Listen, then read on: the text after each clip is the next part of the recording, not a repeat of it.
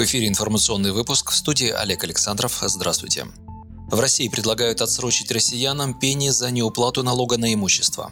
Депутаты парламентской фракции «Справедливая Россия» подготовили законопроект об отсрочке пения за вовремя неуплаченный налог на имущество. Проект будущего закона фракция передаст в правительство. Об этом лидер фракции Сергей Миронов сообщил журналистам перед пленарным заседанием 18 ноября. До 1 декабря россияне должны уплатить налог на имущество, напомнил парламентарий. У людей сейчас много забот, кто-то может опоздать. Мы считаем, что на 10 месяцев можно отсрочить начисление пени за несвоевременную уплату налога на имущество, пояснил лидер СР. Ранее Ранее сообщалось, что россияне получат дополнительные налоговые льготы. Закон, который Госдума приняла 11 ноября, вносит несколько десятков поправок в налоговый кодекс.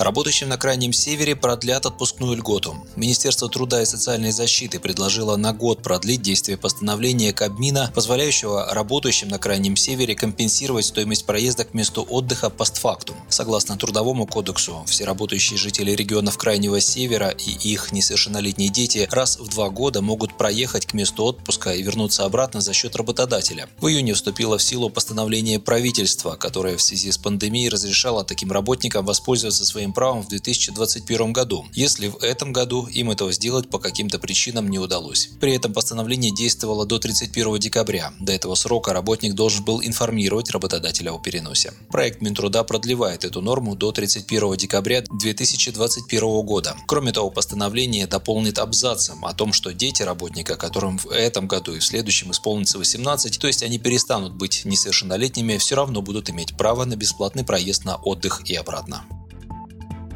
Роспотребнадзор ограничил срок выполнения теста на коронавирус. Срок выполнения теста на COVID-19 ограничили 48 часами с момента поступления биологического материала в лабораторию, следует из постановления главы Роспотребнадзора Анны Поповой. Помимо этого, теперь выписывать пациентов, перенесших коронавирусное заболевание, можно будет после сдачи одного отрицательного теста, а не двух. В случае положительного результата повторный анализ возможен не ранее, чем через три дня. В службе уточнили, что выписка из стационара на амбулаторное лечение лечения разрешается до получения отрицательного результата лабораторного исследования методом ПЦР. Исключение – заболевшие, проживающие в коммунальной квартире, учреждениях социального обслуживания с круглосуточным пребыванием, общежитиях и гостиницах. Контактировавшим с больными COVID-19 больше не нужно сдавать тест на коронавирус. При отсутствии симптомов им достаточно пробыть 14 дней на самоизоляции. До конца этого года партия «Справедливая Россия» подготовит запрос в Конституционный суд об отмене действия закона о вольерной охоте. Об этом лидер партии Сергей Миронов рассказал в ходе онлайн-встречи с представителями межрегиональной общественной организации «Альянс защитников животных». Напомним, в феврале был принят закон о вольерной охоте. Депутаты фракции СР выступали категорически против, но силами «Единой России» законопроект был принят. Закон раскрыл больше возможностей для любителей такого развлечения. Раньше, например, нельзя было стрелять в беременных животных, животных в медведей, находящихся в спячке. Теперь это разрешено, причем стрелять можно из любого оружия. В этой партии очень мощное охотничье лобби, ведь путевка на вольерную охоту стоит до 700 тысяч рублей. Деньги там гребут лопатой, но это никакая не охота, а убийство и расстрел животных, считает Миронов. По его словам, ситуация изменилась, так как в июле были приняты поправки в Конституцию. Одна из них обязывает граждан, общества и власти гуманно относиться к животным. В настоящее время в российском сегменте интернета распространяется петиция для запрета вольерной ювелирной охоты, ее подписали уже более полумиллиона россиян.